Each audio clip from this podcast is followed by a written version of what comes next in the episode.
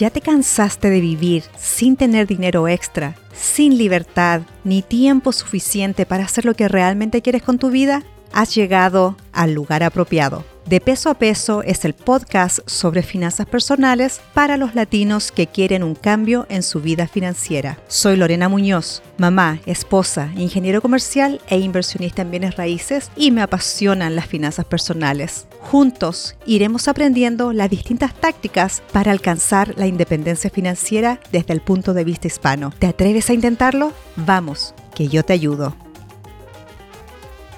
Hola, hola mi gente, ¿cómo están? Bienvenidos al episodio número 12 de su podcast de peso a peso. ¿Qué cuentan? Una nueva semana ha pasado y para mí ha sido una montaña rusa de emociones que ya les iré contando. Y tiene tanto que ver con el tema que voy a cubrir hoy, que son, como le dicen en inglés, los side hustle. En Chile tenemos una palabra muy especial para esto, son los pololitos. No sé de qué otra forma lo llaman en otros países en Latinoamérica. A lo que me voy a referir hoy son formas alternativas de ganar ingresos extras. Pero antes de entrar a los detalles de cómo ganar dinero extra, quiero contarles por qué hoy me siento tan contenta. Para aquellos que llevan escuchando el podcast desde el primer episodio, yo les conté que perdí mi trabajo en el banco hace un año y hoy día, 28 de abril, se cumple un año desde el día que dejé mi trabajo. O mejor dicho, desde el día que ellos me dejaron ir, porque ellos fueron los que a mí me perdieron. Y lo que es más importante es que hoy, al celebrar este año, lo celebro con un pololito, con un side hustle. Fui contratada en Chile para hacer una presentación sobre finanzas personales. Todo fue muy emocionante y quiero darle las gracias a Cecilia por darme la oportunidad de hablar ante los trabajadores de su empresa. Muchísimas gracias por permitirme entregar los conocimientos que he ido adquiriendo en estos dos años que llevo ya siguiendo al movimiento FIRE. En mi mano tengo una copa de vino y es porque estoy celebrando. No creo en las coincidencias, no creo en el azar, que justo hoy, en el aniversario de mi despido, le doy el inicio a las charlas o presentaciones sobre los temas de finanzas personales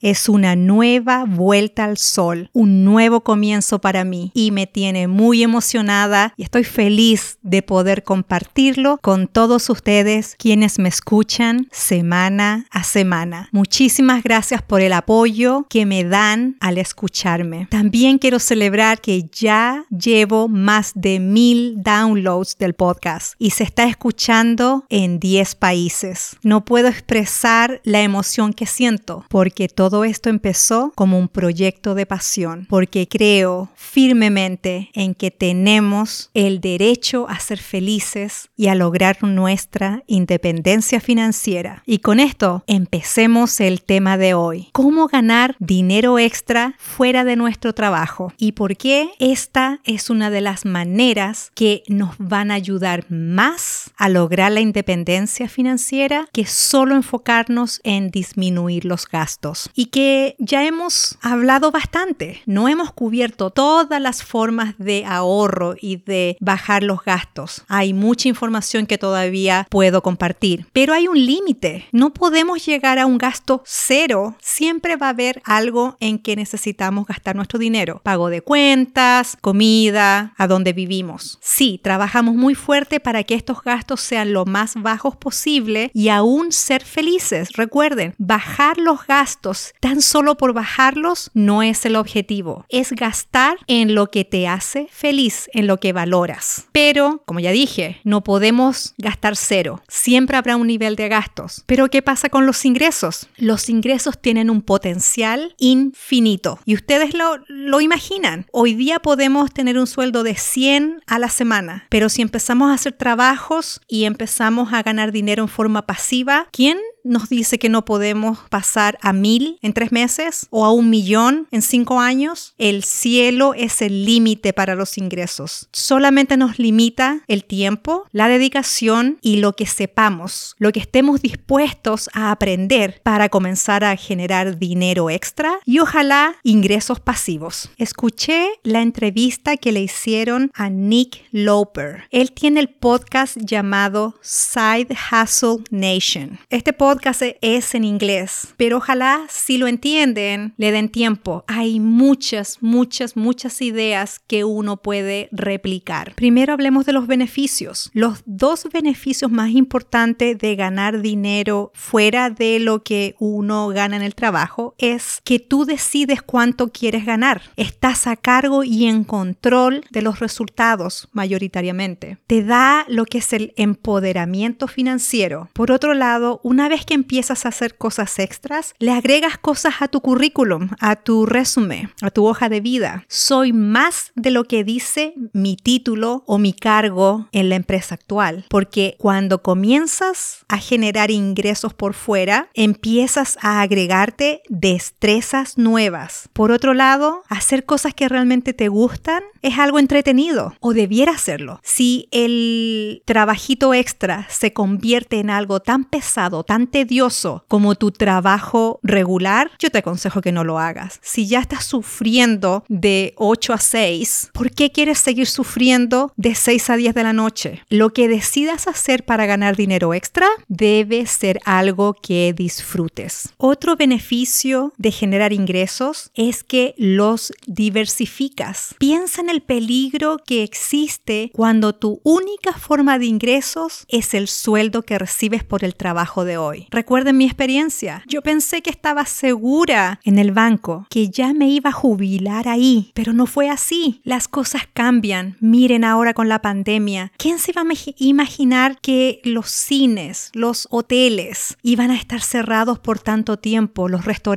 ¿Cuánta gente ha perdido su trabajo y solamente tenían una forma de ingresos? Por eso, diversificar cómo ganamos dinero es algo muy importante. Ahora ustedes se preguntarán, ¿y cómo lo hago? Solamente sé hacer lo que hago en mi trabajo. Acá Nick tiene un método que lo encontré muy interesante. Él lo llama el método de la intersección. Agarren un papel y un lápiz, marquen tres columnas. En la columna 1 escriban todas sus habilidades actuales. Revisen su hoja de vida. ¿Qué pueden poner? Excel, PowerPoint, manejo de personal, todo lo que han hecho. Si llevan 10 años trabajando, 20 años trabajando, sé que saben muchas cosas más de lo que ustedes creen que saben. Eso va en la columna 1, habilidades actuales. Ahora en la columna 2, anoten todos sus intereses y hobbies que no sean relacionados al trabajo. ¿Qué les gusta hacer? Cocinar, arreglar electrónicos, tejer en macramé, saben coser y arreglar ropa y les gusta hacerlo. Saben algo de mecánica, jardinería, construcción. Casi todos tenemos al menos algún hobby, algo que nos encanta hacer y que pensamos, hoy sí, solo me pudiera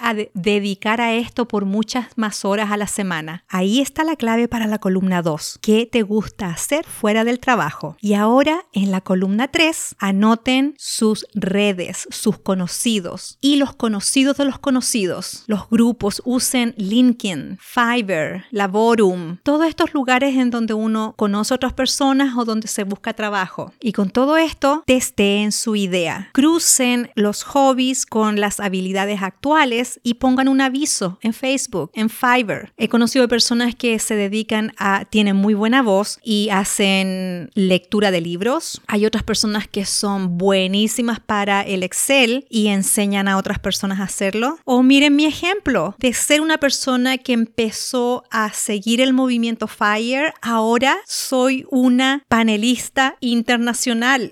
Ni yo lo puedo creer, pero ustedes van a ver, revisen mi LinkedIn y ahí estará, International Speaker, conferencista. Esta es la primera presentación que hago fuera de Estados Unidos, pero les aseguro que no será la última. Algunos otros consejos que les daría, por ejemplo, no se metan a estos programas de marketing multinivel. Al final, para ustedes salir adelante, tienen que gastar mucho dinero en los artículos que van a vender y conseguir que otras personas estén bajo ustedes y ellos vendan más. No creo mucho en ese sistema. Hay algunos que han funcionado, pero la mayoría no. Traten de evitar las grandes inversiones de entrada. Traten mejor de testear su idea y gastar muy poco dinero, porque si no les resulta, no van a estar endeudados o haber tocado sus ahorros de manera significativa. Yo creo que todos hemos tenido más de alguna idea en algún momento de nuestras vidas. Pero ¿qué nos ha parado? ¿Por qué no hemos continuado con esa idea? Y yo creo que es el miedo al fracaso. ¿Y cómo lo combatimos? Una forma es no pensar inmediatamente que este es un nuevo negocio, sino que piensa que es un experimento. Si desde el principio le dices experimento, te estás dando la libertad de que quizás no vayas a continuar y va a doler menos el porrazo, como decimos en Chile. La caída duele menos,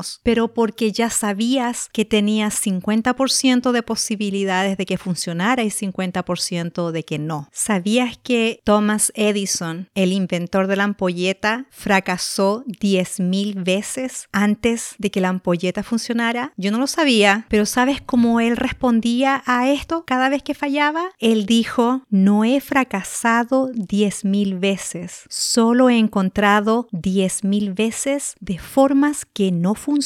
¿Ven? Es el enfoque que uno le da. No he fracasado, he aprendido. Recuerden además que todo negocio es una evolución. Las mejores ideas muchas veces salen en el camino, pero hay que buscar las oportunidades, aprender cosas nuevas. Y aquí vamos al segundo método. Recuerden, el primero es el método de la intersección. El segundo es preguntarse, ¿qué cosas no funcionan? ¿Qué productos salen malos? ¿Qué servicios faltan? ¿Qué cosas pueden ser mejoradas? Aquí está la idea de resolver un problema, mejorar algo que no está funcionando bien y ganarse la diferencia. Quizás el producto ya existe, quizás el servicio ya existe, pero tú lo vas a hacer mejor. Es un mito que para sacar un producto la idea tiene que ser 100% nueva. Solamente tiene que servir a otro mercado y ser de mejor calidad que el anterior. ¿Alguien lo ha hecho antes? No te desanimes. Si hubiese sido por eso, yo no estaría haciendo el podcast. Hay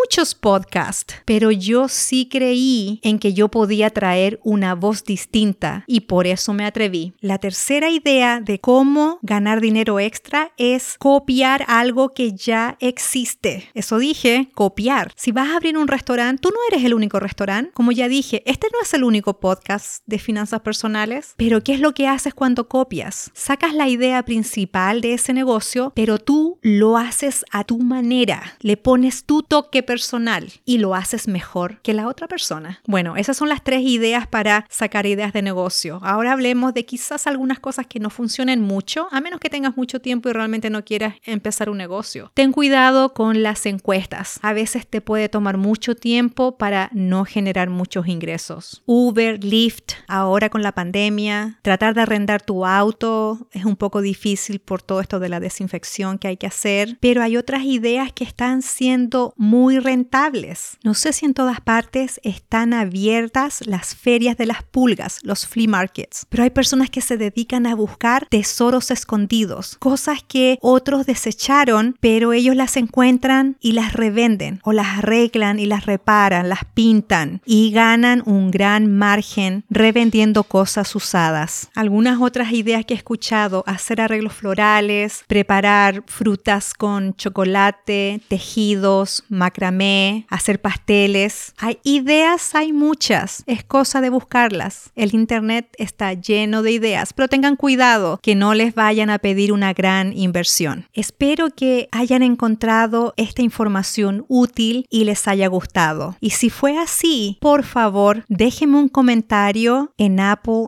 iTunes o en donde me escuchan. Suscríbanse aprieten el botón de seguir, follow. También los quiero dejar invitados a que se inscriban al grupo de Facebook de peso a peso. Y tengo algo nuevo. Por fin hice mi correo electrónico para de peso a peso. Y es muy sencillo, de peso a peso arroba gmail.com. Ahí me pueden mandar sus preguntas, también me pueden mandar comentarios y me pueden enviar ideas para futuros programas. No olviden compartir compartir este podcast con sus amigos y familiares si piensan que les puede beneficiar. Bueno, eso es todo por ahora. Muchísimas gracias por haberme dado tiempo de sus vidas. Espero que todos tengan una excelente semana y recuerden que de peso a peso iremos en busca de la independencia financiera.